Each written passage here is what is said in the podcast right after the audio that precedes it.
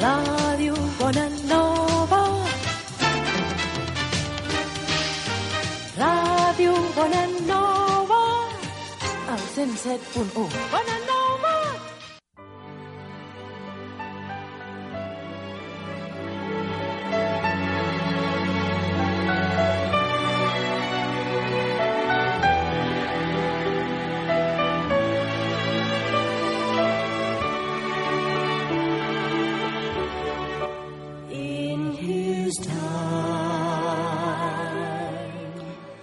Están ustedes en el púlpito de la Iglesia Evangélica Bautista Piedra de Ayuda en la calle San Eusebio 54.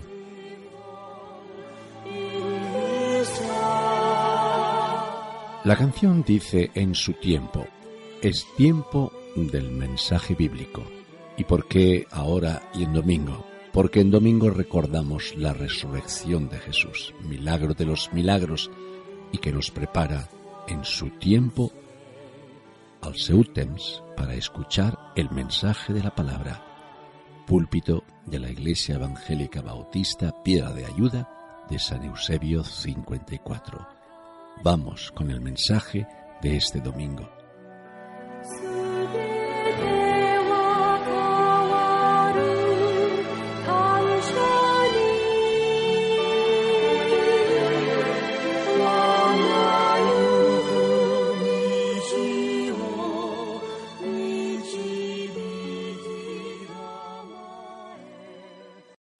Días hermanos, vamos a abrir nuestras Biblias y lo vamos a hacer en el libro de Levítico, en el capítulo 5, y vamos a leer del versículo 14 al 19.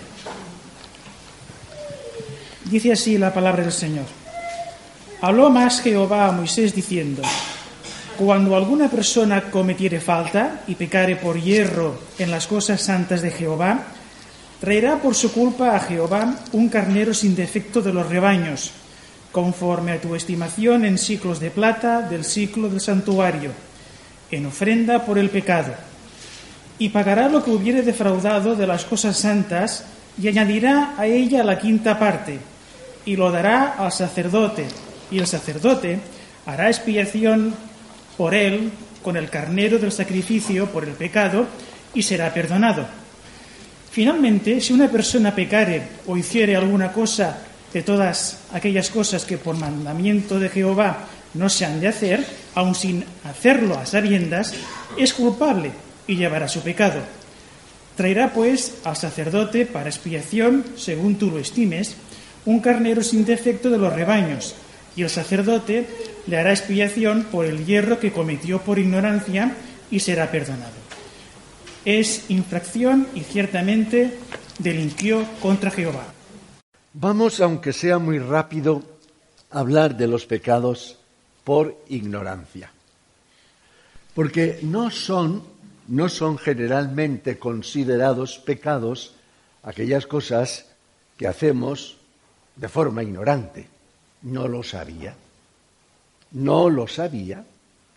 Y con el no lo sabía nos pensamos que lo que hemos hecho mal, pues no es malo porque no lo sabíamos. Así que hoy, tristemente, en el sentido que es un mensaje que nos va a tocar a todos, porque todos pecamos de ignorancia. Todos pecamos de ignorancia. Y naturalmente vais a pensar, hombre, un, un domingo de agosto que uno quiere descansar y va a la iglesia y sale traumatizado porque lo que no había pensado tiene que pensarlo, que pecamos de ignorancia. Es evidente y es necesario que antes de entrar en el detalle ma marquemos unas pautas teológicas, bíblicas, sobre los, la cual, las cuales reestructurar lo que debemos reconocer la enseñanza del pecado. Como estamos en una iglesia, podemos decir con autoridad que la primera cosa mala del pecado es que es una ofensa a Dios. Claro, esto en un ámbito parlamentario, político, filosófico, sonaría rarísimo. Ya saben ustedes que hay políticos que aunque hay una constitución, dicen es igual, Es igual, a mí no me preocupa, esa no es mi constitución. El mundo, al mundo, no se le puede recordar que existe una constitución de Dios porque naturalmente dice, esa no es la nuestra, esa es la de los bautistas, esa es la de los protestantes, esa es la de los fanáticos, esa es la de los fundamentalistas, y por lo tanto no me venga. Pero como estamos en una iglesia tenemos que decir que la primera ofensa del pecado se hace contra Dios. Dios es santo y cuando creó al hombre a su imagen y semejanza, lo hizo inocente, santo. Pero en el momento que el pecado entró, se rompió la relación entre el hombre y Dios. Por lo tanto, el hombre se separa de Dios y ya no tiene como ideal vivir según la imagen de Dios, que la imagen de Dios es la santidad. Cuando Isaías ve un poco de la santidad de Dios, Isaías capítulo 6, cuando Isaías ve un poco de la santidad de Dios, de la gloria de Dios, dice, ay, ay, voy a morir, voy a morir, porque he visto la santidad de Dios y entonces se desvela, se revela todo lo miserable que yo soy en cuanto a la santidad de Dios, por lo tanto voy a morir. Y el pasaje, si esta tarde queréis leerlo en Isaías 6, descubriréis que Dios actuó con misericordia y mandó un ángel que purificase sus labios para que precisamente no tuviese esa visión. He visto la santidad de Dios, esta me ha recordado la miserabilidad mía y por lo tanto voy a morir. La santidad es la ausencia de toda imperfección. Dios es santo, luego no tiene ninguna imperfección. Por lo tanto, el creyente debe tender a buscar la perfección, ser santos como vuestro Padre Celestial es santo, ser perfectos como vuestro Padre Celestial es perfecto. Porque si fuimos creados a la imagen de Dios, maduros, que podría ser la expresión también de perfección, si fuimos creados a la imagen de Dios, fuimos creados santos. Por eso al creyente, cuando nace de nuevo, se le llama santo, porque se ha separado de la imperfección que significa el pecado. Así que la santidad es la ausencia total de toda imperfección. La santidad es la distancia infinita de toda cosa que sea malvada o que sea mala, porque cuando más lejos estemos del mal, menos posibilidades tiene el mal de contagiarnos. Luego, si buscamos santidad, de lo que nos tenemos que alejar es de las agencias, de los espacios, de las situaciones, de las filosofías que no busquen la santidad. Eso lo comprendemos.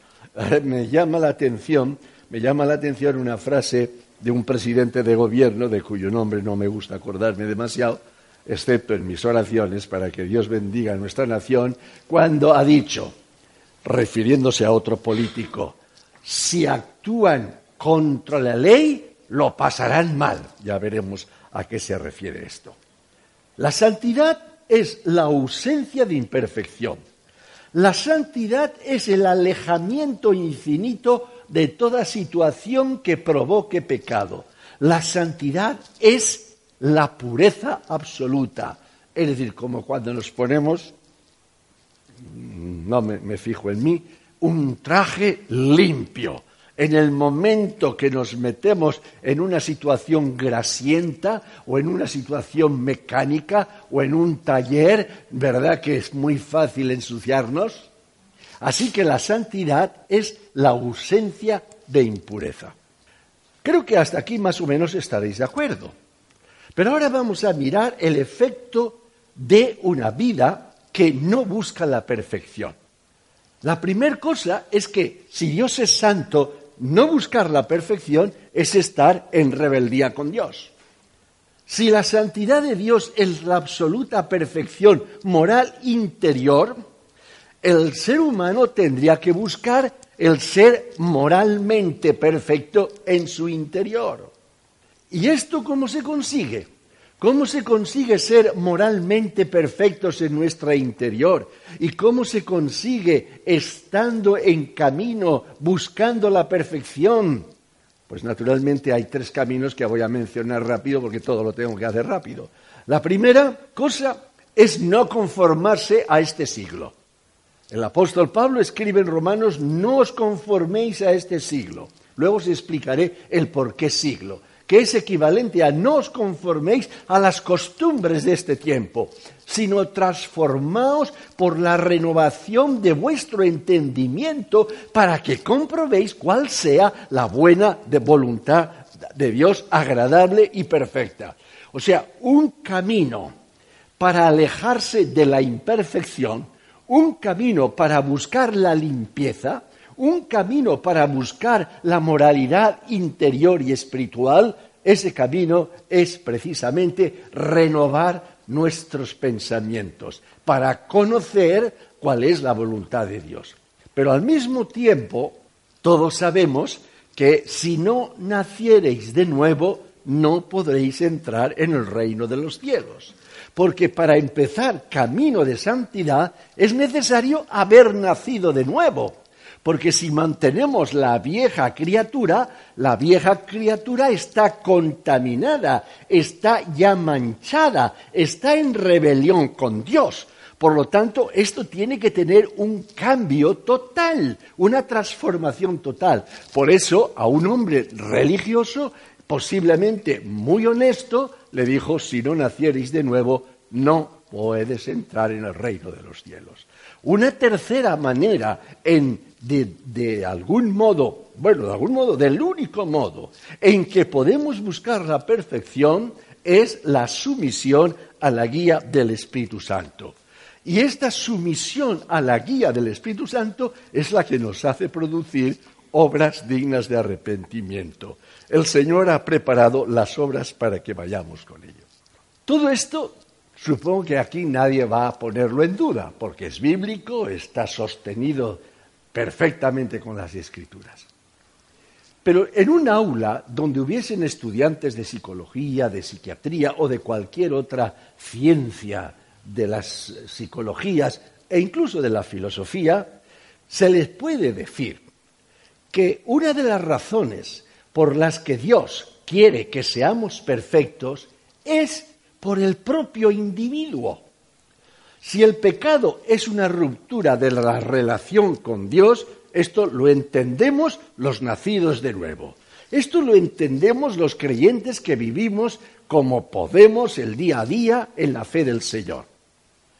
Pero cuando se transgrede la ley del Señor, uno se hace mal a sí mismo.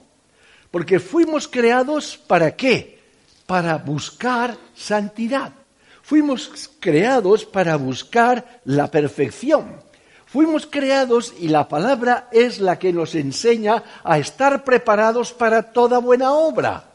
Porque si fuimos creados por Dios para santidad, lo cual significa perfección, si fuimos creados por Dios para vivir en pureza, no en impureza, si fuimos creados por Dios para que nuestro vestido, nuestra personalidad interior y exterior no tuviese mancha, cuando el hombre no vive en esos parámetros, se hace mal a sí mismo.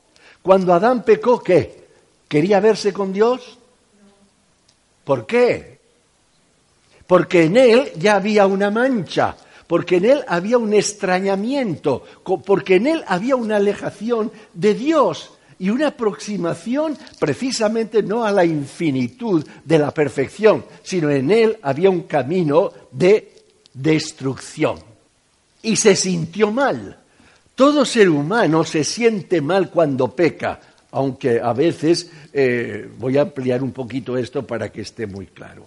Así que si Dios nos recomienda perfección, la búsqueda de la santidad es porque quiere que nuestra vida tenga paz, porque los mandamientos de Dios, evidentemente yo no entiendo cómo ciertos cristianos pueden tener una comunión con eh, eh, el hinduismo o puede tener en comunión con el islamismo, que son Dios de guerra, Dios de maldad, Dios de invitación a lo deshonesto, pero todos los mandamientos de Dios son para bien del hombre.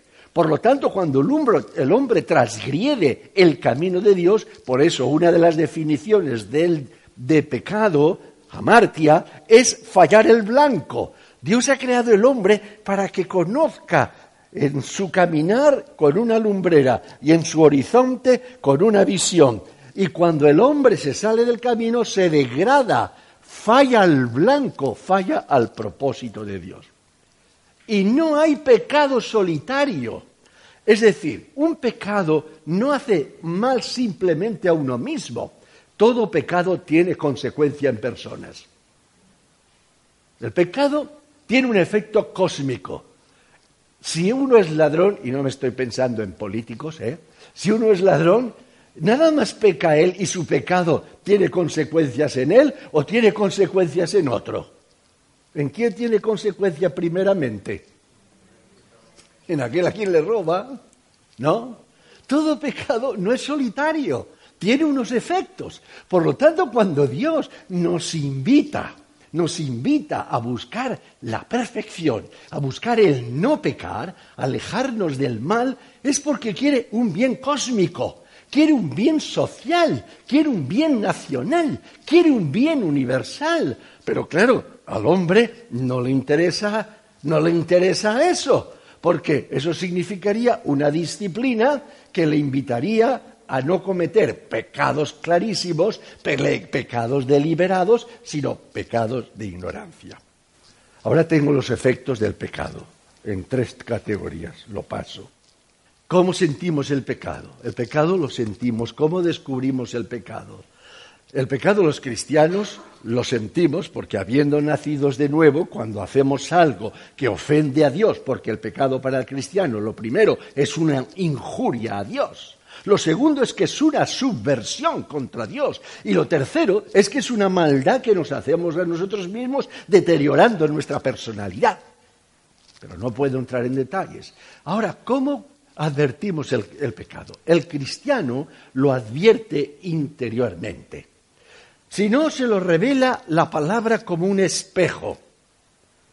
Pero al mismo tiempo, si en algún momento lo que estamos haciendo no nos parece que es pecado, es porque una de las consecuencias del pecado es que ciega nuestra vista. El pecado nos disimula lo que nosotros no queremos pensar que es tal. Así que no puedo entretenerme la teología paulina del efecto de la conciencia. En valenciano decimos que furta un ou, furta un bou. Es decir, cuando te has acostumbrado a robar un huevo, ya te llevas el toro a casa. De manera que la costumbre rompe de alguna manera la gelatina que rodea la conciencia y cuando empiezas a pecar, a pecar, se rompe esa sensibilidad de conciencia y poco a poco se va endureciendo. Algunos tienen juanetes en los pies, no hace falta que lo declaréis, pero creo que todos, algunos tenemos, ¿verdad? ¿Qué sucede? Que se ha hecho algo muy durito, muy durito, muy durito, y naturalmente cuando llevamos un zapato que presiona, se clava y nos hace mal. Cuando la conciencia se va durmiendo, se va cegando, va perdiendo el control del origen de la perfección que es Dios y se aleja de Dios, esa conciencia se va volviendo insensible. Y por eso algunas veces incluso los cristianos, los creyentes, los creyentes tienen una confusión o tenemos a veces confusión en cuanto a lo que es pecado. Bien, vamos al texto. Ahora es cuando tendría que empezar el mensaje. Todo esto no son más que flecos para que veáis que lo que voy a afirmar de forma categórica, de forma categórica, está avalado incluso con los flecos de la enseñanza sobre el concepto pecado. El texto que ha leído nuestro hermano Carles, ahora leo los versículos 17 y 18 de Levíticos 15, dice, finalmente, si una persona pecare o hiciera alguna de todas aquellas cosas que por mandamiento de Jehová no se han de hacer, aún sin saberlo, es decir, sin hacerlo a sabiendas, es culpable. Y llevará su pecado.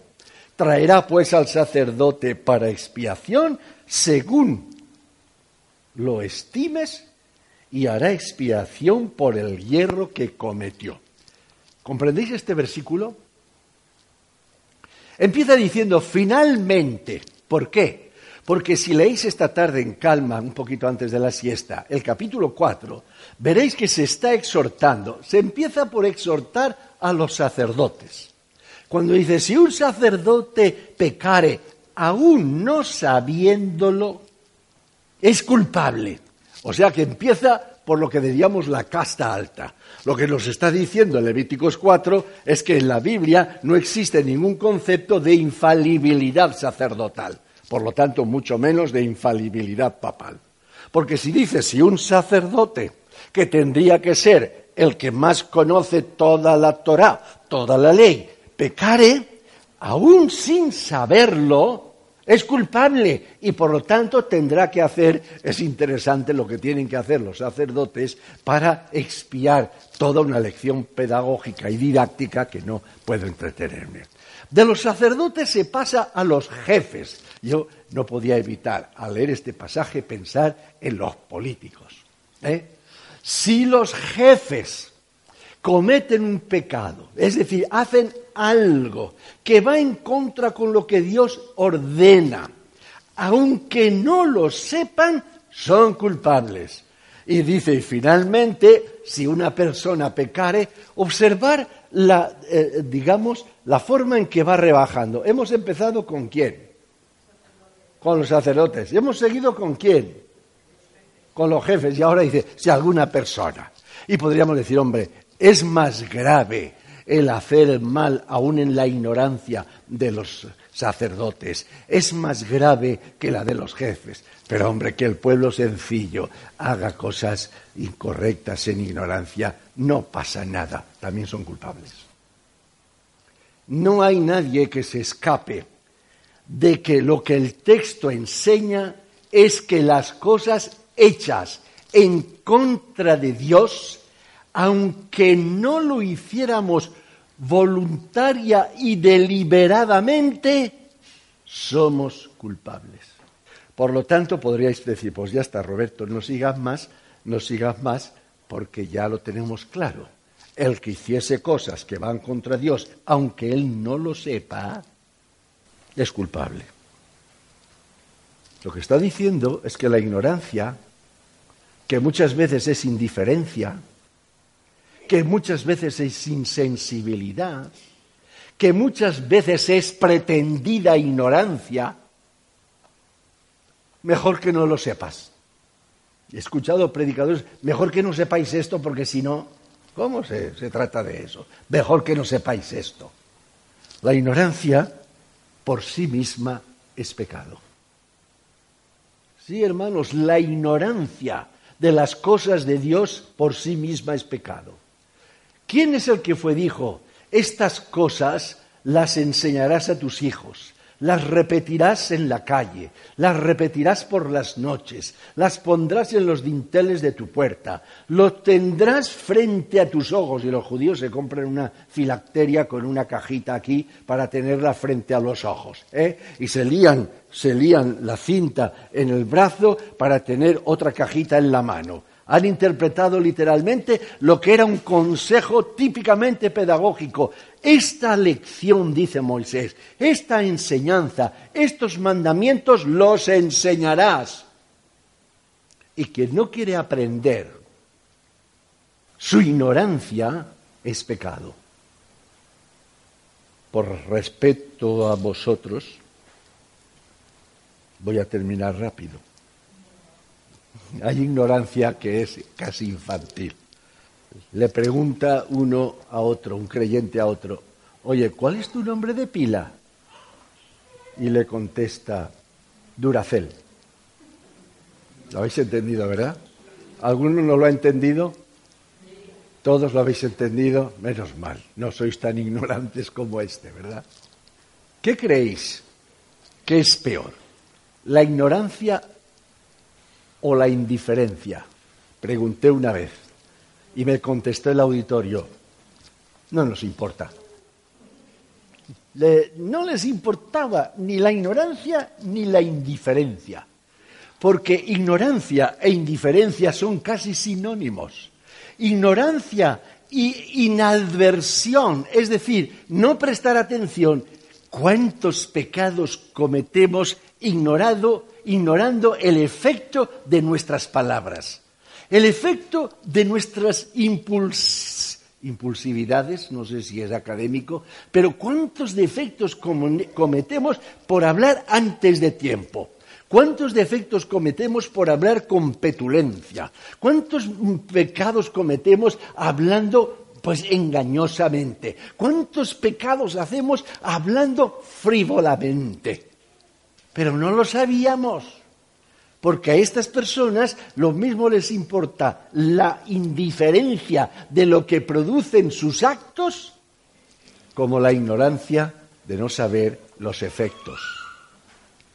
En este versículo, y ya os aseguro que para, para terminar, me faltan 17 hojas todavía, pero en este versículo tan sencillo de Levítico, que además es un libro invitándonos, invitándonos a la reflexión en la búsqueda de la santidad. Sé santos como vuestro Padre Celestial es santo.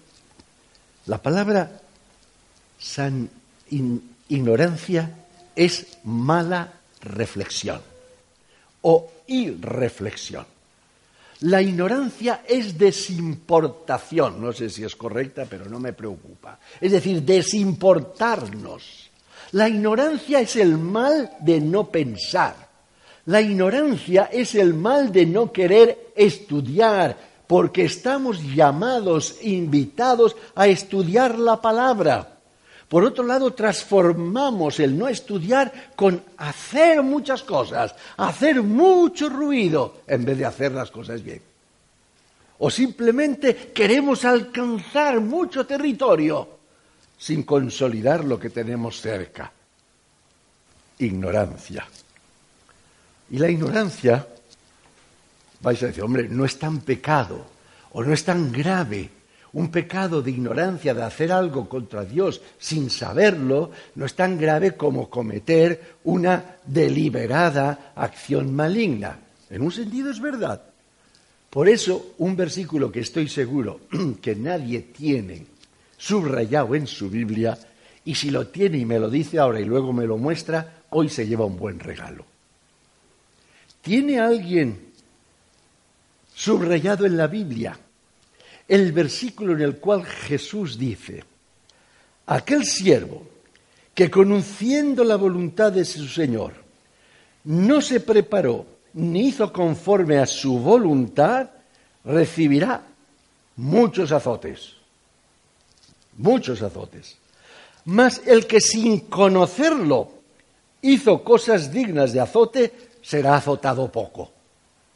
¿Os dais cuenta lo que está diciendo Jesús, al que le vemos a veces tan tranquilo, tan Jesucito? Eh? Aquel que hace algo mal contra el Señor y lo hace deliberadamente, recibirá muchos azotes. Aquel que lo hace pero sin saberlo, recibirá pocos. Pero las dos cosas, las dos actitudes, es decir, la, la disciplina y el castigo, es tanto para el pecado deliberadamente, que es grave, como para el pecado que se hace en ignorancia, que también es culpable. De manera que nosotros no tenemos la teología de pecado, de pecado venial y pecado mortal. Porque naturalmente el pecado mm, mm, que cometió Adán de comerse un fruto, pues vamos, hoy. ¿eh? Yo he sido adolescente y me hacía unas navajitas con los flejes de las cajas, no sé si alguno se acordará, las cajas que venían a los puertos con flejes metálicos. Los cortábamos doblando mucho, ¿eh? hacíamos una empuñadura a base de doblar y luego nos pasábamos horas en el suelo, en el suelo, afinando. ¿Y sabéis para qué? Para en aquellas tiendas donde habían frutos, pasar corriendo con el, cuchillito casero, clavarle la manzana y llevarnos la manzana. No era tan malo aquello, ¿verdad? Aquello era, pues era malo. Era malo. Y, y sobre todo porque yo lo hacía deliberadamente. Si queréis me podéis dar la baja como pastor por mis pecados de antaño. Tengo muchos más desde entonces, ¿no? Los pecados de ignorancia son sentido de culpabilidad también. Así que, hermanos, ahora tendría que empezar mis tres puntos. La enseñanza demuestra el mandamiento honrado, la claridad de Dios para enseñarnos. La enseñanza enseña que la conciencia ha de ser reactivada. Y la enseñanza implica que el sacrificio es encarecido. Terminando, nadie puede regirse en moral ni en espiritualidad por sus propios conceptos, ni por su propia conciencia. Cada uno de nosotros podríamos ahora, si os propusiera un tema a debate, tendríamos división de opiniones, y eso que somos todos bastante tranquilitos. Para muchas personas, lo que es realmente malo les parece bueno, y lo que es bueno le parece fanático. ¿Podemos regularnos en cuanto al concepto de la disciplina del pecado por la opinión humana? ¿Hemos caído en la trampa de pensar que la vox populi es la voz de Dios? Os diré que no, aunque esté de moda. Si desde Adán hasta hoy hubiera habido una costumbre que fuese contra la ley de Dios, sería tan pecado en el tiempo de Adán como en nuestro tiempo aunque por los años, los milenios, por costumbre, se hubiese establecido el principio y dijéramos, hombre, esto se ha hecho siempre así. No. El pecado de la ignorancia pretendida del que no quiere descubrir lo que la, la Biblia enseña es pecado, culpabilidad. Así que ahora os preguntaría, ¿pasaríamos nosotros el juicio de Dios? Porque yo sé de algunos pecados que están en el listado de Dios y yo digo, Señor, este no lo he hecho, este tampoco, este tampoco, este tampoco, este tampoco, este he fallado bastantes veces, este aún me cuesta. Pero aunque de la lista de pecados pudiese superar los deliberados, ¿quién me liberará de los de ignorancia? Los que cometí sin saberlo. Y Levítico dice, el que hace una cosa contra Dios, aunque no lo supiera, o aunque no lo hiciese voluntariamente, es culpable. Por lo tanto, ¿quién pasaría al juicio de Dios? Pero gloria a Dios, bendito sea Dios, que el versículo de Levítico termina. Es culpable, aún en la ignorancia. Hacer las cosas en contra de Dios, aunque digamos no lo sabía, nos hace culpables. Pero dice, si descubre su pecado, lo confiesa y busca la expiación, será perdonado. Es una versión del Antiguo Testamento preciosa avalada por el Nuevo Testamento. Si decís que no habéis pecado, hacéis a Dios mentiroso. Porque sabemos que pecamos de omisión, de comisión y por ignorancia. Pero si confesamos nuestro pecado, que Él es fiel y justo para perdonarnos. Me encanta el Cristo de la cruz. Nadie pudo producir siete frases, siete cortos mensajes más impresionantes que los que Jesús dijo en aquel tremendo púlpito de la cruz. Lo que llamamos siete frases, siete palabras. Pero recordar una. Padre, perdónalos porque no saben lo que hacen. Fijaros qué teología tan profunda hay en esta frase. Aún no sabiendo lo que hacían, había que clamar perdón, porque eran culpables. No me puedo entretener en explicaros la responsabilidad de Israel, de que conocía la ley de tantas maneras por tantos años. Pero aún no sabiéndolo, Dios, el Dios de la cruz, dice, Padre, perdónalos porque no saben lo que hacen. Es la ampliación de la enseñanza del Levítico.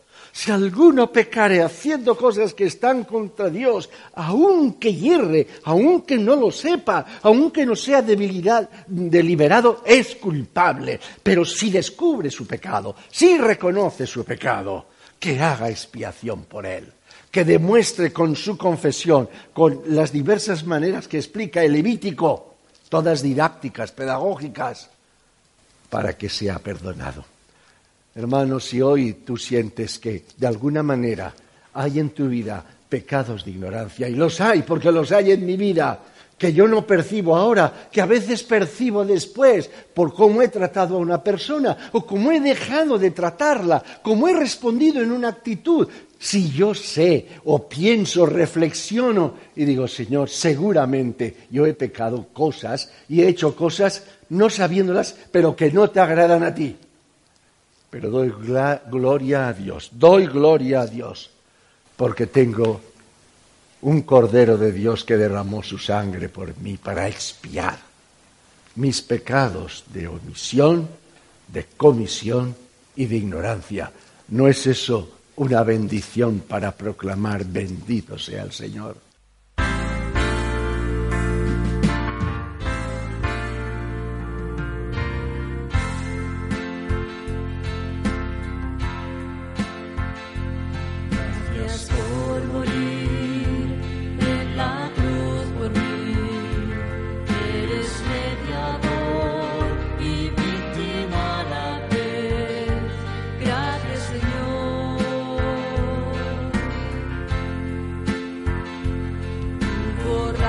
Ha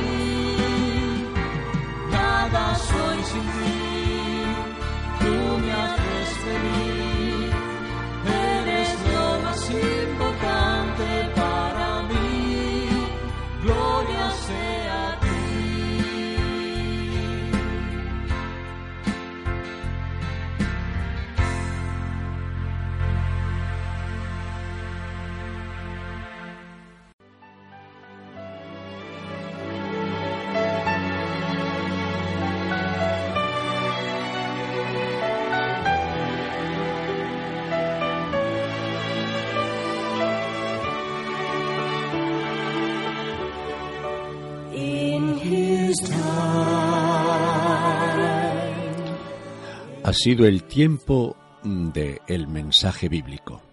Púlpito de la Iglesia Evangélica Bautista Piedra de Ayuda. Calle San Eusebio 54. Hemos asistido a la predicación del Evangelio. Si el mensaje le ha hecho bien si quisiera ampliar conocimiento sobre el mismo, si quisiera tener una copia de este mismo mensaje, llámenos a Radio Bonanova 93 202 3436. Púlpito Cristiano, el púlpito de la Iglesia Evangélica Bautista Piedra de Ayuda.